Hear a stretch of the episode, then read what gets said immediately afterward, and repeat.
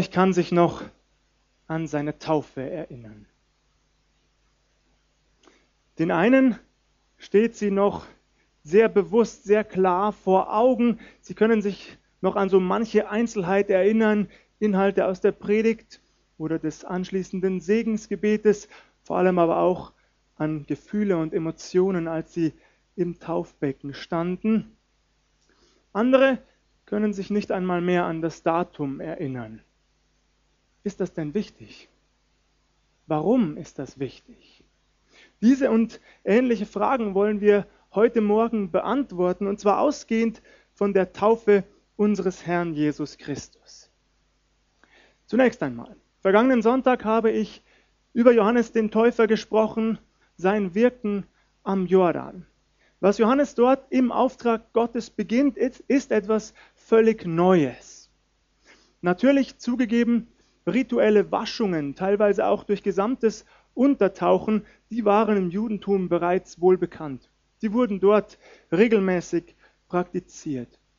Dennoch unterschied sich die Taufe des Johannes wenigstens auf zwei Arten von diesen rituellen Waschungen des Judentums. Zum einen war man im Judentum stets aktiv. Man wusch sich selbst, man ist selbst untergetaucht, um sich äußerlich, vor allem aber natürlich symbolisch auch innerlich zu reinigen. Man war aktiv bei Johannes dem Täufer hingegen war man passiv. Man kam zu ihm an den Jordan und wurde getauft. Das ist ein Unterschied. Der andere ist der, dass diese rituellen Waschungen im Judentum immer und immer und immer wieder wiederholt werden mussten. Die Taufe des Johannes war ein einmaliger Akt, ein einmaliger Vorgang, der nicht wiederholt zu werden brauchte. Betrachten wir nun die Taufe unseres Herrn Jesus Christus. Ich konzentriere mich heute erneut auf das Matthäusevangelium Kapitel 3. Zunächst lese ich Vers 13. Zu der Zeit kam Jesus aus Galiläa an den Jordan zu Johannes, dass er sich von ihm taufen ließe. Spannend ist, dass keiner der vier Evangelisten, alle berichten sie zwar über Johannes den Täufer, aber keiner der vier sagt uns, wie lange Johannes gewirkt habe. Wie lange er dort am Jordan war und die Menschen zur Buße aufgerufen und getauft habe. Wir erfahren es nicht. War es eine Woche, war es ein Monat, war es ein Jahr?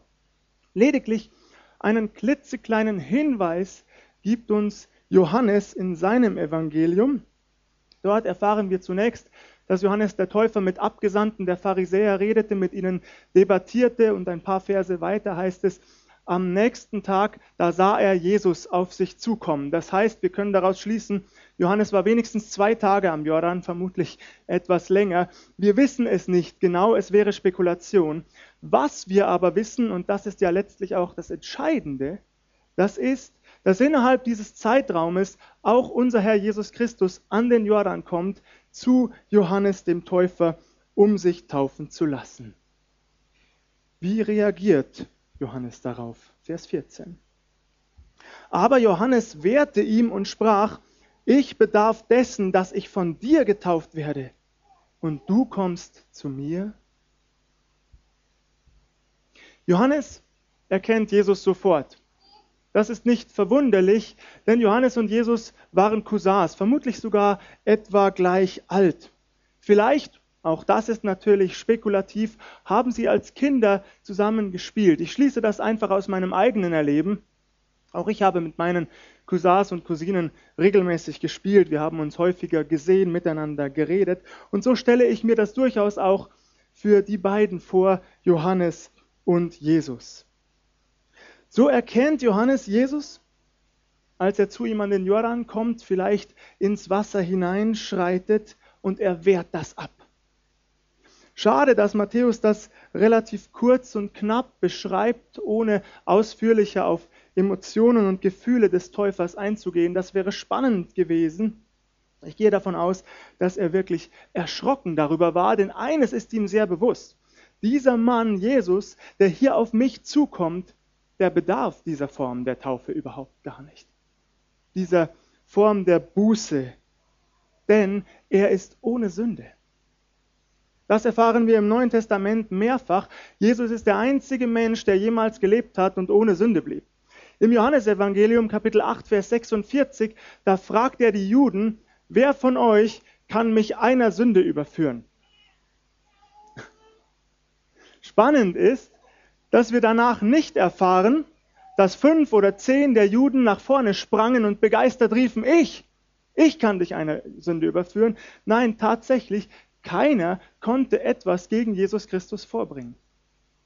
Der Hebräerbrief greift das auf, er vertieft das noch einmal, er lässt uns auch wissen, dass Jesus versucht wurde, so wie du und ich, aber ohne Sünde blieb. In allem, was er erlebt hat, in allem, was er durchleiden musste, in all den Anfechtungen und Versuchungen seines Lebens, blieb er ohne Sünde. Johannes weiß das sehr genau und deswegen wehrt er das ab. Du bedarfst dieser Taufe nicht, aber ich, ich müsste von dir getauft werden.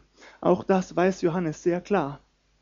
Obwohl er eine herausragende Berufung durch Gott erfahren hat, er ist der, der dem Messias den Weg bereitet, weiß er doch, er müsste sich einreihen in die Reihe der Sünder, die da an den Jordan gekommen sind, um sich taufen zu lassen. Auch er bedarf der Gnade Gottes. Das könnte ein Vorbild für uns sein, gerade auch die Berufenen, ob es nun Pastoren sind, Gemeindeleiter, Älteste oder auch ähm, die ganzen Mitarbeiter im Predigtdienst, der Gottesdienstmoderation, wo auch immer, so sehr Jesus Christus uns auch begabt und berufen hat, was er auch immer noch mit uns vorhaben mag zu seiner Ehre, wir bleiben doch stets auf seine Gnade angewiesen. Wir stehen vor ihm nur deshalb, weil er uns vergeben und uns reingewaschen hat. Johannes ist das sehr bewusst, er bedarf der Gnade Gottes. Wie reagiert Jesus? Vers 15. Jesus aber antwortete und sprach zu ihm, lass es jetzt zu, denn so gebührt es uns, alle Gerechtigkeit zu erfüllen. Da ließ er es ihm zu. Spätestens hier sehen wir, dass die Taufe mehr sein muss als eine Form der Buße. Jesus sagt, lass es geschehen, denn wir müssen die Gerechtigkeit, die Rechtfertigung Gottes erfüllen. Die Dikaiosyne heißt es im Griechischen, Gerechtigkeit trifft es sehr gut. Wir sagen oft, die Taufe sei ein Gehorsamsschritt, den auch Jesus vollzieht, um den Willen seines Vaters auszuführen. Und das trifft sich ja zu. Doch bei Jesus ist die Bedeutung noch einmal tiefer. Denn Jesus kommt an den Jordan und macht sich hier all den Menschen gleich, die nach Vergebung ihrer Sünden rufen. Die Taufe am Jordan, die Taufe des Johannes, sie war ein Schrei der Menschen nach Gnade. Jesus kommt an den Jordan, er lässt sich taufen und er signalisiert damit, ich mache mich euch gleich und viel mehr noch, ich nehme eure Schuld auf mich. Ich beginne hier, eure Schuld, eure Sünde, die ganze Schuldenlast der Menschheit auf mich zu nehmen und sie zu tragen. Jesus trägt sie ja nicht erst am Kreuz. Er trägt sie schon bis hin zum Kreuz. Und dort bezahlt er endgültig für die Sünden der Menschen. Die Verse 16 und 17. Und als Jesus getauft war, stieg er alsbald herauf aus dem Wasser.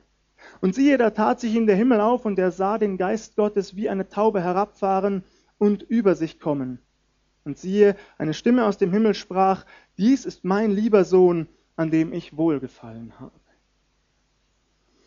Als Jesus aus dem Wasser steigt, Lukas ergänzt übrigens, da betete er, da betete unser Herr Jesus, da tut sich der Himmel auf und auf einmal ist die ganze Gottheit versammelt. Gott der Vater, der aus dem Himmel spricht, Gott der Sohn, der noch im Jordan steht nach seiner Taufe, so stelle ich mir das vor. Und Gott der Heilige Geist, der sichtbar in Gestalt einer Taube auf ihn herabkommt, auf unseren Herrn Jesus. Und hier kommt dieser Zuspruch das erste Mal, dies ist mein lieber Sohn, an dem ich wohlgefallen habe, vor dem ganzen Volk, das hier versammelt ist. Außergewöhnlich.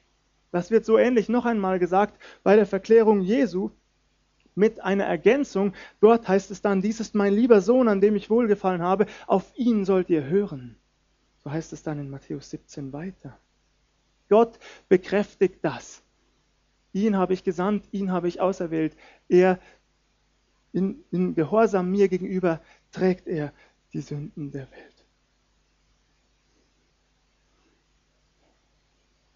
Das ist übrigens auch eine Stelle, natürlich in Verbindung mit Matthäus 28, Vers 19, warum wir auf den Namen des Vaters, des Sohnes und des Heiligen Geistes taufen. Im Neuen Testament erfahren wir, dass auch auf den Namen Jesu, lediglich in Anführungszeichen auf den Namen Jesu getauft wurde. Aber unser Herr Jesus selber sagt in Matthäus 28, Vers 19, tauft sie auf den Namen des Vaters, des Sohnes und des Heiligen Geistes.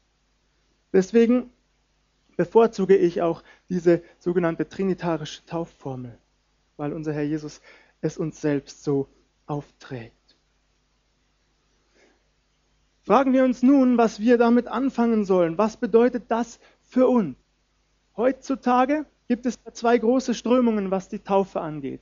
Und ich weiß, ich habe auch kurz überlegt, soll ich darüber wirklich predigen, denn es gibt ja Diskussionen über die Taufe, manchmal auch Streit und Schmerz. Aber ich möchte mich auch meiner Verantwortung nicht entziehen. Deswegen, auf der einen Seite die Säuglingstaufe und auf der anderen die sogenannte Glaubenstaufe, die wir Baptisten praktizieren. Nicht nur wir, auch einige andere tun das. Wir taufen nur Menschen, die auf ihr persönliches Bekenntnis hin getauft worden sind. Und das tun wir natürlich nicht einfach so, sondern weil wir es aus der Bibel ableiten. Schon bei Johannes dem Täufer erfahren wir, dass Menschen an den Jordan kommen, die ihre Sünden bekannten. Hier wird, auch wenn es nicht, äh, vielleicht nicht offensichtlich im Text steht, doch vorausgesetzt, dass alle, die das taten, eine gewisse Reife mit sich brachten. Dass hier keine Stellvertretung geschah, sondern dass die Menschen eigenständig kamen, weil sie erkannten, wir bedürfen der Vergebung unserer Schuld. Das setzt sich fort in der Apostelgeschichte nach der Pfingstpredigt des Petrus. Da ist es genau das Gleiche. Die Menschen hatten das gehört und sie fragen sich, was müssen wir tun, ihr Brüder, was müssen wir tun, um gerettet zu werden? Petrus kann ihnen bekennen, tut Buße und ein jeder von euch lasse sich taufen auf den Namen Jesu. Hier heißt es übrigens auf den Namen Jesu. Die, der Glaube kommt aus der Predigt. So ist es. Irina hat es vorhin gebetet. Paulus schreibt es in Römer 10. Der Glaube kommt aus der Predigt und die Taufe ist eine Reaktion auf das Hören des Evangeliums. Nun gibt es freilich, ich möchte das überhaupt nicht kleinreden, im Gegenteil, ich kann das zugeben, nun gibt es freilich auch äh, relativ plausible Argumente für die Säuglingstaufe. Eines beispielsweise ist, dass man sagt im Alten Testament, wurden die Säuglinge am achten Tag, die männlichen, am achten Tag beschnitten. Und das hat man übertragen ins Neue Testament und so unter anderem gerechtfertigt, dass man Säuglinge getauft hat. Dieses Argument ist zunächst einmal ein biblisches und doch bleibt es ungenügend und inkonsequent. Warum ist es ungenügend? Weil aus meiner Sicht die Übertragung eines alttestamentlichen Ritus ins Neue Testament hinein höchstens dann zulässig ist, wenn sich das Neue Testament nicht selbst zu etwas äußert. Aber das ist hier der Fall. Das Neue Testament spricht sehr klar und sehr genau von der Taufe, was die Taufe ist, was sie bedeutet. Das ist das eine. Inkonsequent ist es insofern, als man nicht am achten Tag tauft, sondern meines Wissens irgendwann zwischen dem dritten und dem sechsten Lebensmonat. Ein weiteres Argument, das übrigens, das ich sehr gut finde, ist, dass man sagt, die Gnade Gottes gilt einem Menschen von Beginn seines Lebens an. Ein fantastisches Argument, dem ich nichts hinzufügen kann, dem ich auch nicht absprechen kann. Das stimmt, die Gnade Gottes gilt von Beginn eines Lebens an über einen Menschen. Amen. Die Frage ist, muss ich das durch die Taufe am Anfang eines Lebens kennzeichnen?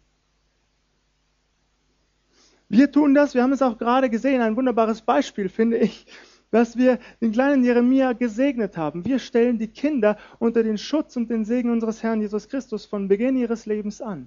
Auch das leiten wir aus der Bibel ab in Markus 10, als unser Herr Jesus die Kinder zu sich ruft, sie auf den Arm nimmt, so heißt es im Griechischen, er nimmt sie auf den Arm, er herzte sie, legt ihnen die Hände auf und segnet sie. Das wohl stärkste Argument für die Säuglingstaufe sind die sogenannten Haustaufen. Vermutlich habt ihr den Begriff schon einmal gehört. Es gibt im Neuen Testament lediglich fünf Stellen dazu, vier davon in der Apostelgeschichte und eine davon im ersten Korintherbrief des Paulus. Ich muss mich ein wenig beeilen. Wir können es nicht in aller Gründlichkeit durchnehmen, aber doch so, dass manches hoffentlich klar wird. Die erste Stelle steht in Apostelgeschichte 10. Da geht es um den römischen Hauptmann Cornelius, Cornelius, der Petrus zu sich rufen lässt. Und dann erfahren wir in Vers 33, ähm, da sagt Cornelius zu Petrus, nun sind wir alle hier vor Gott zugegen, um alles zu hören, was dir vom Herrn befohlen ist. Cornelius sagt, nicht nur ich bin da, sondern viele andere sind versammelt. Und Petrus beginnt zu predigen. Er legt ihnen das Evangelium dar, den Tod und die Auferstehung Jesu Christi.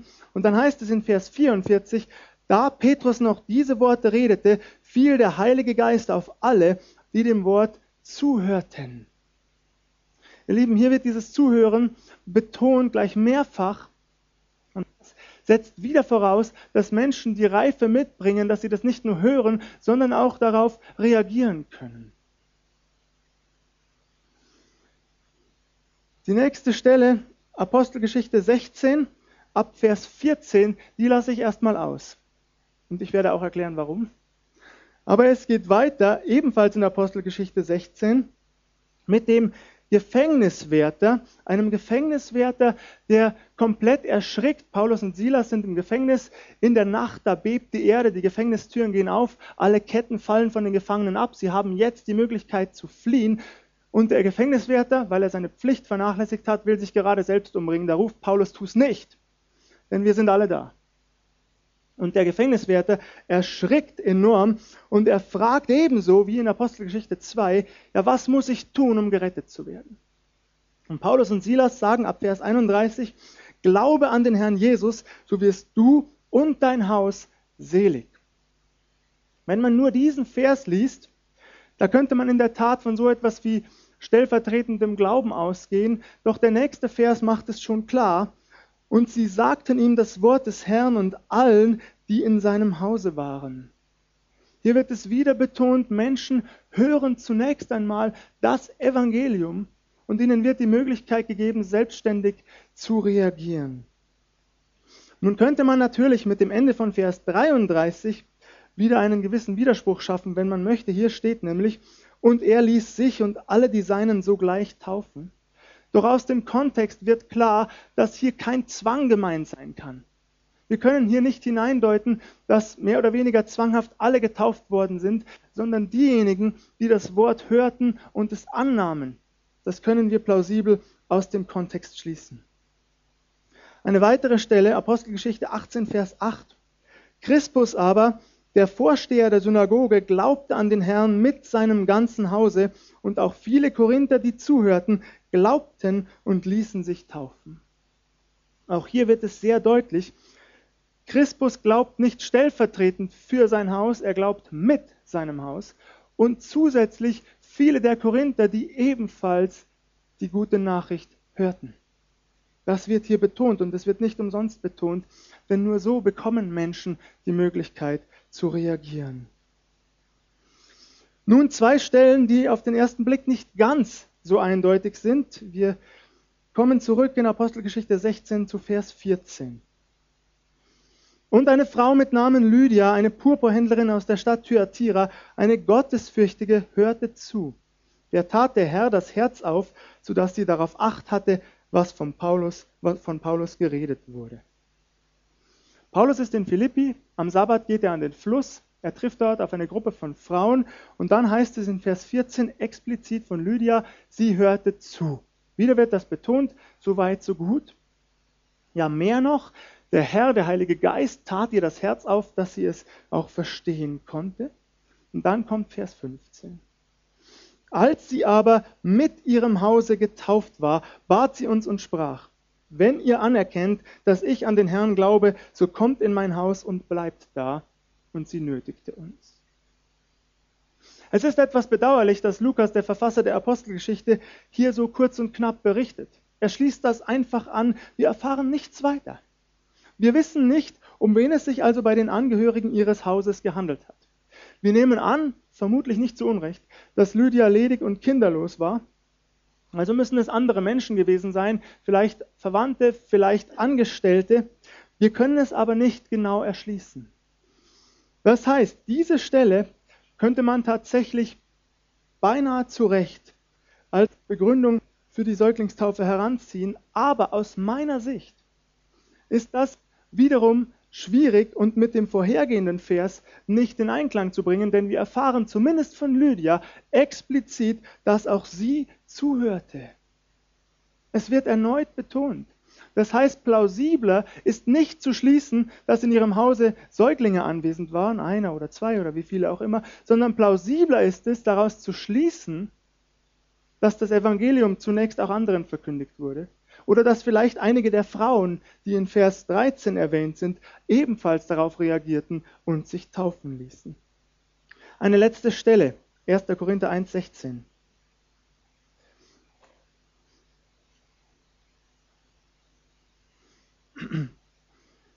Da heißt es, ich habe aber auch Stephanas und sein Haus getauft, sonst weiß ich nicht, ob ich noch jemanden getauft habe.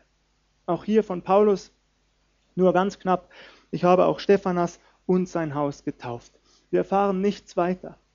Noch einmal, auch wenn wir, das müssen wir zugeben und da werdet ihr mir vielleicht zustimmen, auch wenn wir nicht hundertprozentig beweisen können, dass niemals Säuglinge getauft worden sind, das können wir nicht. Aber so können wir doch zu Recht aus dem Kontext heraus annehmen, dass es nicht geschehen ist, weil es sehr oft betont dass Menschen das Evangelium erst hören müssen, bevor sie auch in Form der Taufe darauf reagieren können. Ihr Lieben, und jetzt kommt eine letzte Stelle, die Paulus in, in Römer 6 sehr klar macht, was die Taufe ebenfalls ist. Römer 6, die Verse 3 und 4. Oder wisst ihr nicht, dass alle, die wir auf Christus Jesus getauft sind, die sind in seinen Tod getauft? So sind wir ja mit ihm begraben durch die Taufe in den Tod, auf das, wie Christus auferweckt ist von den Toten durch die Herrlichkeit des Vaters, so auch wir in einem neuen Leben wandeln. Das macht Paulus hier klar. Er betont das dann auch im zweiten Korintherbrief mit ähnlichen Worten. Diese neue Kreatur, die wir durch das Leben mit Jesus Christus werden. Ihr Lieben, hier wird ein weiterer grundlegender Wert oder äh, ein Symbol der Taufe deutlich gemacht von Paulus, dass nämlich unser Leben beendet wurde, unser altes Leben beendet wurde. Wir sind mit Jesus Christus gestorben, begraben und zu einer neuen Kreatur auferstanden. Ihr Lieben, nun möchte ich uns abschließend drei Dinge ganz kurz mitgeben. Das eine ist, ich finde es sehr wichtig und wesentlich, dass wir uns immer wieder an unsere Taufe zurückerinnern. Denn damit vergegenwärtigen wir uns auch an den Tag, an dem Gott uns das sozusagen zugesprochen hat. Du bist mein geliebtes Kind.